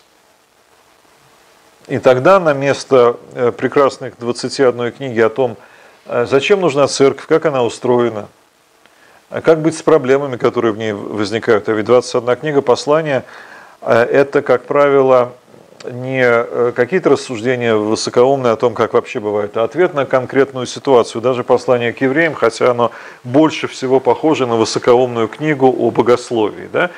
Тем не менее, оно, очевидно, отвечает на некоторые вызовы времени, на эм, то, что, скажем, в этой самой общине, которой она обращена, может быть, не одной общине, а среди э, иудео-христиан, среди тех, кто был иудеем и принял христианство, нет четкого представления об уникальности Христа, есть стремление, скажем, почитать ангелов и Христа считать одним из них, э, или считать его смерть на Голгофе чем-то менее значительным, чем э, здесь послание предлагается, и автор спорит с ними. Да? или сохранять, скажем, ветхозаветное богослужение, которое для автора послания к евреям утратило свое содержание после смерти на Голгофе. И он с этим спорит. Да? А И вот мы эм, боимся э, с этим столкнуться, чтобы не впасть в ересь, и в результате, не читая послание к евреям, начинаем говорить о том, что государь-император, например, раскупил Россию, да и весь мир заодно. Да? То есть э, впадаем в настоящие ереси, которые просто заключаются в отвержении каких-то вот базовых понятий христианства. Да? А, вот. Эм, так что стоит их читать. А, пожалуй, я на этом готов завершить свою часть, но, может быть, есть какие-то, опять-таки, вопросы или комментарии, и я могу постараться на них ответить. У меня еще кусочек лакомый, но это еще, наверное, час как минимум. Это «несть бо власть, аще не от Бога». Любимая ныне цитата, которую только ленивый не приводил, причем зачастую в двух противоположных смыслах. «Несть бо власть, аще не от Бога», то есть всякая власть от Бога, что тебе начальник сказал, то и делай, не рассуждай. Или не есть бы власть, вообще не от Бога. Да какая это власть, она же не от Бога, я вообще плевать на нее хотел. Да, вот оба этих толкования чрезвычайно популярны, э, и оба абсолютно неверны. Э, а какое могло бы быть адекватным, э, если будет в следующий раз, вот в следующий раз и поговорим. Скажите, пожалуйста, ведь э, 2000 лет назад греческий язык на той территории, которая сегодня там Иудея и Израиль, был, как сегодня для нас, для всех английский. Примерно, да. Да, это язык общения народов. Да. А проблемы уже перевода стояли, потому что все послания написаны на греческом языке, но они были написаны до того, как Евангелие было написано. Евангелие уже вторая половина первого века пошла. Послание 21 по датировкам, судя по всему, некоторые до, а некоторые после. Угу. И в чем вопрос? А вопрос, э, насколько вот греческое, э, греческие переводы уже отражают те мысли, которые должны были изложены, и как это дальше пошло интерпретироваться, э, как оно до, до нас дошло сегодня. Ну, я отвечу, как я понял, если не на то отвечу, вы поправите. А, да, это еще одна причина, по которой я так чуть-чуть ее коснулся, э, но не назвал напрямую, по которой мы плохо понимаем послание. А, у нас э, действительно некоторая каша. Вот э, Ветхий Завет написан на древнееврейском кусочке на арамейском языке, написан древними евреями, и, в общем, более-менее понятно, какой культуре они принадлежат, какой у них не просто словарь в значении слова, там, э, там по-русски вода, по-древнееврейски майем, да, но какие концепты, то есть э, какие идеи стоят за словами. Э, я сегодня отчасти это упомянул, когда слово спасение упомянул, сотерия, да, по-гречески, а по-еврейски тешуа, и она тесно связана с некой историей действия Бога в жизни избранного народа в Ветхом Завете. А в Новом Завете мы уже такого не имеем. Он действительно написан на языке греческом, причем на очень разном греческом, и послание это прекрасно демонстрирует. От великолепного, изящнейшего греческого первого и второго Петра, что служит едва ли не главным аргументом против авторства Петра, да как это галилейский рыбак писал на таком греческом. Но это отдельная тема, мы ее не разбираем сегодня. Видимо, писал не он, другое дело, что он мог быть человеком, который излагает свои мысли, а другой записывает. Да, это вполне возможно. до э, местами довольно корявого э, синтаксиса у Павла, который обрывает фразу на середине, не согласовывает, ставит не те падежи. Не очень часто, но бывает. Вот. А, но самое главное, что Павел явно думает по-еврейски. Автор послания к евреям где-то ближе к верхней планке. Да, он пишет на хорошем греческом, но этот хороший греческий очень, очень таки еврейский греческий, вы знаете, э, с очень сильным акцентом да, э, даже не в смысле грамматики, у Павла сильный акцент в грамматике, заметный, а именно в смысле концептов, в смысле том, что он использует выражения зачастую в их значении, в котором они употреблялись в э, греческом переводе Ветхого Завета в Септуагинте, который вообще с очень сильным еврейским акцентом написан, то, что буквальный перевод. Да. Да, но э, греческий явно не самая сильная его сторона. Да. И поэтому мы эм, иногда не знаем, и до сих пор об этом толкователи спорят, у нас есть греческое слово, греческий текст. А до какой степени эти слова употреблены в их греческом значении, вот опираются на греческие концепты, опять-таки греческие не одинаковые, да, уже как и английский, сегодня э, нет же одного английского языка, да, есть разные его пласты, разные диалекты, э, тем более это было с греческим тогда в древности, когда гораздо меньше было связи между различными частями. Вот до какой степени это, скажем, разговорный палестинский греческий, да? До какой степени это литературный греческий просто с какими-то еврейскими чертами, до какой степени это подражание языку септуагента, перевода Ветхого Завета на греческий язык, а до какой степени это буквальный перевод э, с того арамейского, на котором, вероятно, думал Павел или кто-то еще, но записывал по-гречески, да, как э, ну, часто люди, хорошо знающие английский язык, с лету определяют, кто писал, э, скажем, русский или не русский, да, или там э, кто-то еще, потому что характерные ошибки делаются, характерные приемы речевые перескакивают и в английскую речь. Вот. Эм, и до сих пор мы до конца этого не знаем. Но это уже некоторые тонкости. Мы сегодня говорили о более базовых вещах. И вот как раз спор о том, что имеется в виду под теми же понятиями сотерия, да, э, они до сих пор идут. Например, э, чтобы не быть голословным, когда Павел говорит, что у нас есть единый Спаситель Христос, с чем он спорит? А Павел все время же с кем-то спорит, он иначе не умеет. Я его хорошо понимаю, я сам похож. И он спорит, допустим, с теми, кто говорит, вот ангелы нам помогают еще, да, и, э, и там, допустим, человек своими усилиями достигает совершенства. С ними он спорит, говорит, нет, нет, нет, у нас только один спаситель, да. А в последнее время есть теория, что это, знаете, такая фига в кармане, потому что слово «сотер» э, было одним из официальных титулов эллинистических еще правителей – спаситель, и э, применялось довольно часто к римским императорам. Когда он говорит, у нас один Господь и один Спаситель, э, то есть точка зрения, что он тем самым заявляет о лояльности церкви больше, чем лояльности Римской империи. Просто это максимум того, что он может сказать. Потому что Господь, латинское «доминус», греческое «кюриус» – это основной официальный титул римского императора – но он и императором-то не назывался, он был принцип э, Сената, да. А, а Сотер или Спаситель это один из таких, скажем, привычных э, титулов, которыми его награждали, но не уникальный. Нельзя сказать, Сотер равняется император, нет. Как и Кюриос или Доминус не всегда равняется император в своем доме, каждый Доминус, да. Вот. А, и мы до сих пор об этом э, до конца не знаем. Еще вопросы или комментарии? Просто ответить на ваш изначальный вопрос, э, о чем этот отрывок в двух словах? О чем этот отрывок в двух словах? Ох, ох, ох. Понимаете, если бы я мог в двух словах, я бы не переводил вот этот отрывок так подробно, да? А если все опять-таки огрубить и упростить, этот отрывок о том, как совершается спасение людей – о том, что ради этого спасения а, Господь посылает своего Сына, имеется в виду Христа, Он становится одним из людей, и происходит нечто очень важное в Его смерти, что с одной стороны э, открывает людям возможность к спасению, что именно происходит, дальше будет подробно описано. А с другой стороны дает э, Христу тот опыт страданий, который позволяет ему помогать людям, проходящим через нечто подобное. И об этом, обо всем э, говорилось еще у пророков и псалмах.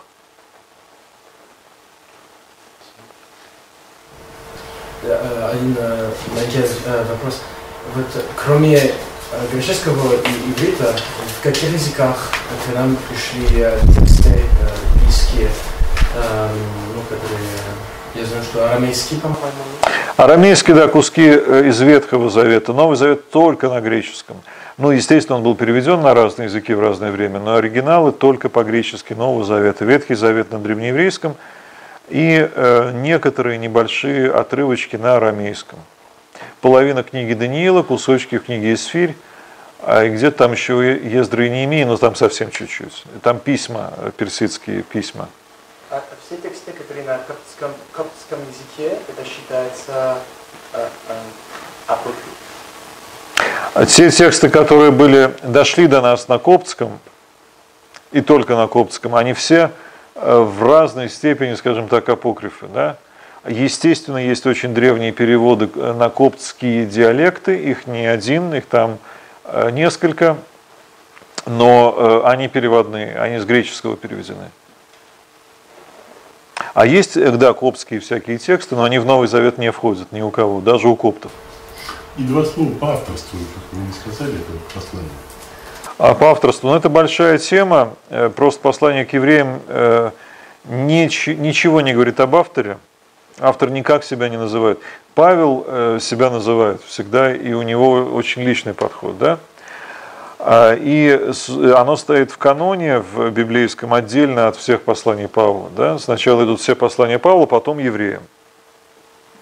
Э, послания Павла идут э, по порядку, от большого к маленькому. Сначала те, которые к общинам, потом те, которые к людям, а потом отдельно идет к евреям.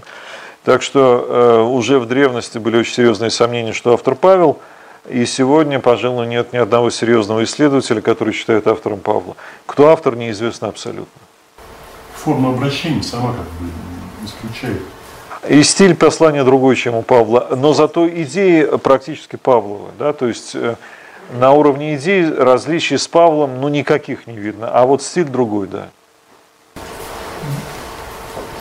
А, два вопроса. Первый технического характера. Если будут продолжаться эти встречи, то они будут э, оформлены так же, то есть разбор трудного места с комментарием. А как мы захотим? А я должен сказать, что Матвей, который, собственно, меня пригласил, он это имел в виду. Очень интересно. А другое дело, что, может быть, не зацикливаться только на этой форме, а формы могут быть и другими. И второй вопрос, э, действительно ли для еврейской аудитории, для которой писался это послание было таким уж необычным, э, вот это свободная форма обращения с Ветхим Заветом. То есть неужели не, не было до этого примеров э, вольных интерпретаций, там, перемены контекста и так далее? Это характерная черта раввинистической экзегезы. Дело в том, что об иудаизме первого века нашей эры, первой половины первого века нашей эры, да и, в общем-то, второй тоже, мы практически ничего не знаем, кроме Нового Завета. У нас, конечно, есть Талмуд и много всяких источников, но они более поздние. А, но если, скажем, проецировать то, что есть в Талмуде, конечно, конечно, эм, э, еврейская словесность, она очень привыкла к э, обыгрыванию значений, к приведению цитат в несколько ином смысле. Но э, Новый Завет даже здесь чемпион, да, на мой взгляд. То есть тут скандальность в большей степени связана с тем, что вводится как бы новый персонаж Иисус Христос, которого в Ветхом Завете как бы не было. Да, и с тем, что огромное количество цитат из Ветхого Завета, а по сути дела эти цитаты создают ощущение, что весь Ветхий Завет, о чем и говорится, да, закон там где-то водитель ко Христу, любимая фраза Павла, что весь Ветхий Завет вот к нему-то и подводил, только вы этого не поняли. Если можно, только не несколько слов о сегодняшней ситуации, о вашем ощущении из нее. О ситуации где? Церковь. А, у меня есть Facebook, там я об этом много пишу, а здесь я боюсь, э, я спровоцирую ненужные эмоции. Я хотел по тексту еще спросить. Да. Знаете, а вот, а, ну вот те люди, которые все-таки пытаются на приходах э, регулярно читать послания, ну, про Евангелие не говорю. Какой вы порекомендуете все-таки вот на сегодня перевод, включая ваш, э, ну, если, конечно, священники не будут против, потому что все-таки вот сейчас, например, у нас стоит вопрос, там, читать послание, а в каком переводе мы как-то вот компетентного мнения такого услышать трудно. Ну, э, я могу сказать, что я стал делать свой перевод, потому что ни один из существующих мне не очень нравится. Назовем это так. А если бы был перевод, которым я был бы доволен, ну, я бы его и читал, да, я бы своего не сделал. А поэтому, конечно, если вы хотите мое мнение, мое мнение читайте мой. Но э, на самом деле надо читать тот, который э, подходит. Нет такого перевода, который подходил бы всем людям. Да, уже у нас по-русски много разных переводов, и я считаю, что как раз это многоголосие переводов – это хорошая вещь, прежде всего потому, что ни один перевод не передает э, всех значений оригинала. Да? Можно? Насколько распространено э, мнение, э, которое иногда приходится слышать, что послание к евреям э, это как бы записанные слова апостола Павла, ну, записанные кем-то из разных проповедей, из разных кусочков составленные. Слышал такое мнение. Ну, эм, документ, а он как бы да. Мнений много, э, такое тоже есть, но э, нет, в таком виде оно, пожалуй, очень маргинальное это мнение. Можно сказать так, что это э, документ, вышедший из круга апостола Павла и вдохновленный его идеями, отражающий его идеи. Э, это явно не запись из кусочков. Э, то есть, ну, вот здесь это мы уходим в разговор об авторстве. У меня была про это лекция, кстати, здесь предание, я помню. И э, авторство понимается сегодня немножко иначе. У нас очень жесткое представление об авторстве, да? Да, у нас есть э, авторское право, и это все очень жестко фиксируется, да? Правила цитирования есть. А в древности так не было, да? Поэтому к авторству относились довольно свободно.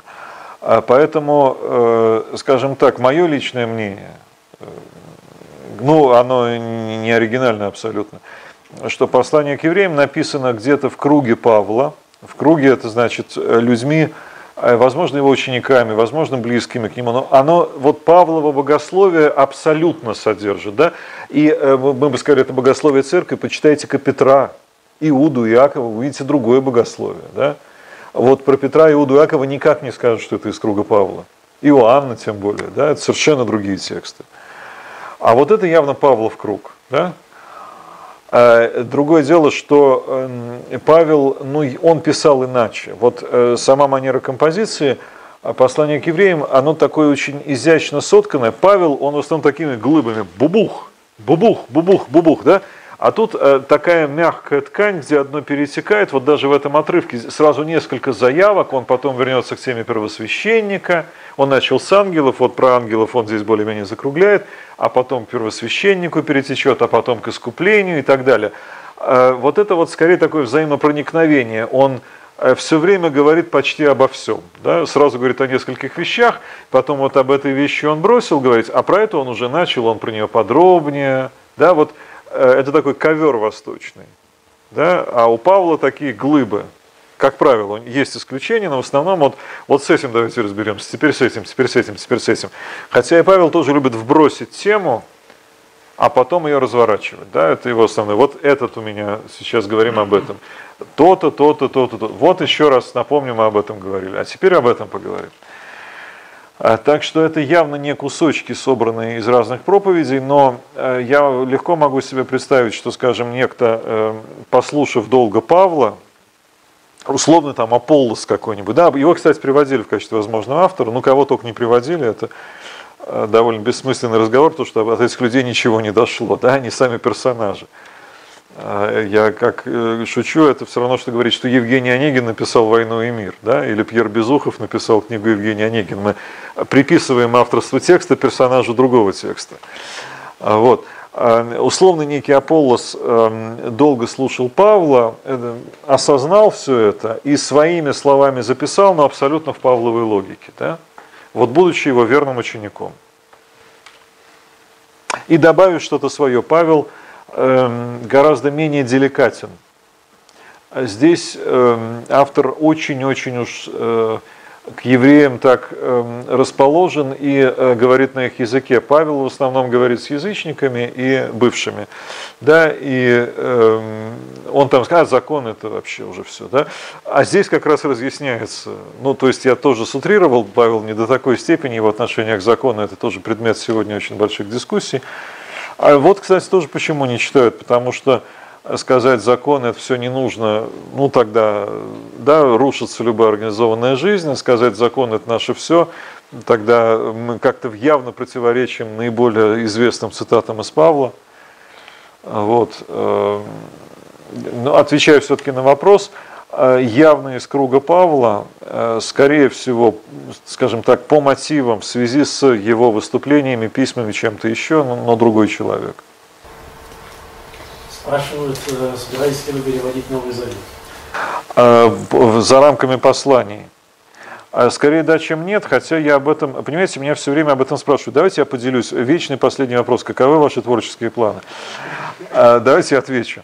У меня два творческих плана. Один из них мне нравится больше самому, второй явно более востребован. А тот, который явно более востребован, очевиден, перевести весь Новый Завет ну, красиво будет, на полке стоит Новый Завет в переводе Андрея Десницкого, прямо ух, повод для тщеславия.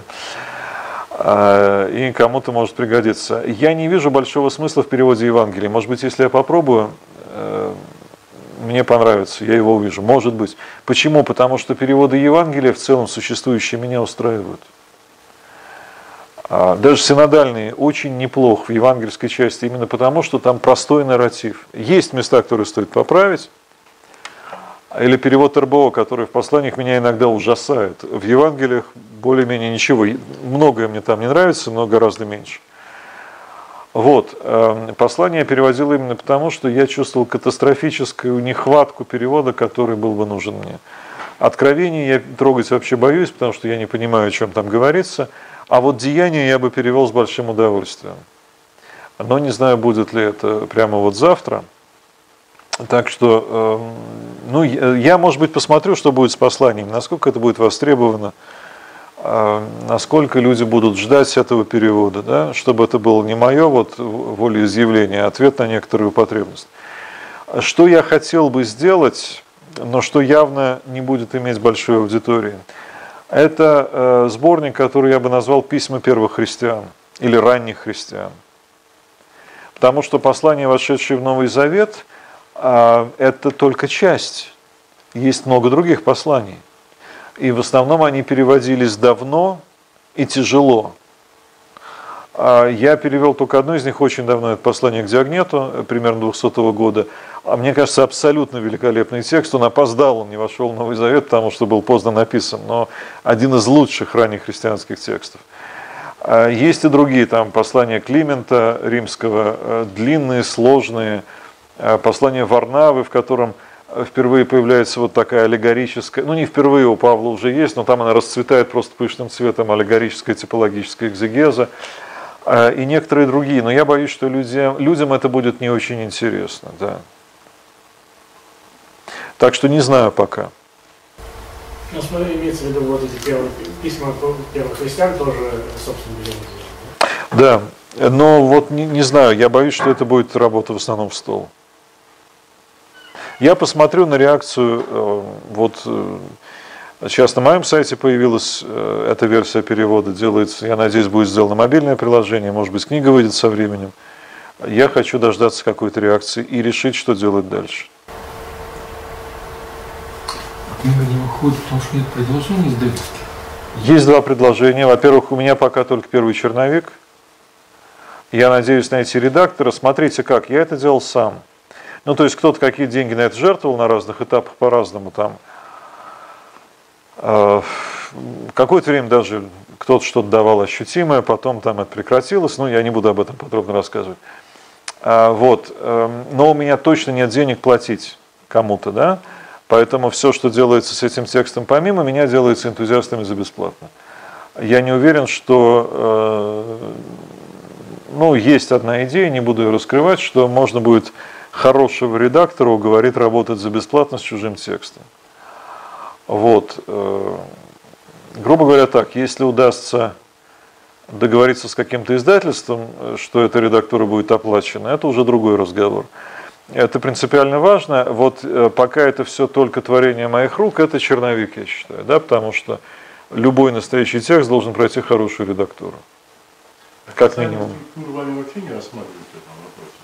А, скорее, я ими не рассматриваюсь. Это будет точнее. Я не возражаю, пожалуйста. Просто вы попытку диалога осуществляли, но она не была воспитана, да? А, это болезненная история. Мне достаточно сказать, что в ноябре 2013 года была общецерковная конференция, посвященная Библии. А, и э, на этой конференции я вел секцию, посвященную библейским переводам. А результат – ноль. Э, официальные структуры э, не заинтересованы в новых переводах Библии. Давайте назовем это так. Э, сейчас время частных инициатив меня это не пугает, кстати, да? А почему послание к евреям написано на греческом, когда оно к евреям? А вот если сегодня кто-то будет писать, как вы думаете, на каком языке я со своей женой разговариваю, она еврейка? Не на иврите. Эм, ну, потому что греческий это язык... Эм, э, что? Интонационно идиш проскальзывает. У меня? Интонационно. Не знаю. Э, среди моих предков на идиш никто не говорил. Вот. Эм, греческий язык, язык общий, скажем так, средиземноморский, восточной части, западный латинский. Вот, и э, если бы он писал э, на еврейском или на арамейском, его бы прочитал гораздо менее э, широкий круг евреев, да. Так ведь если это был родной э, язык автора, то что ему стоило написать на, э, на родном языке, а потом перевести на греческий, было бы два варианта. Может быть, он так и сделал, просто до нас дошел один вариант. Я этого совершенно не исключаю. Но не похоже. Эм, он мыслит по-гречески, это видно. Он мыслит на, скажем так, греческом языке с еврейским э, неким таким вот бэкграундом, да, это видно.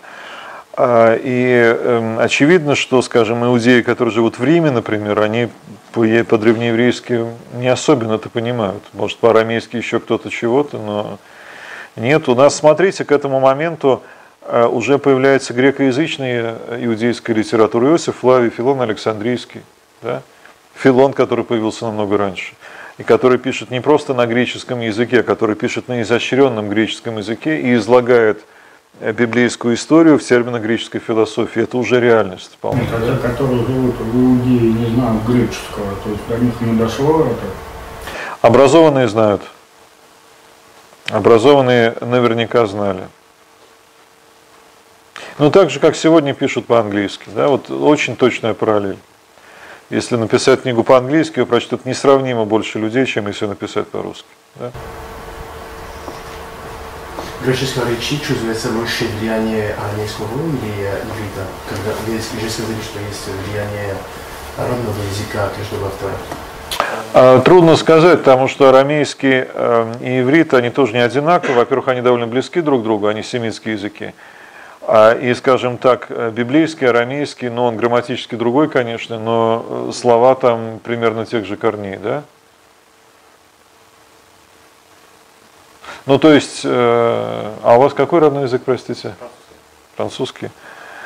Эм, ну, например, если кто-то по-французски пишет, вы сможете определить, там русское или украинское влияние?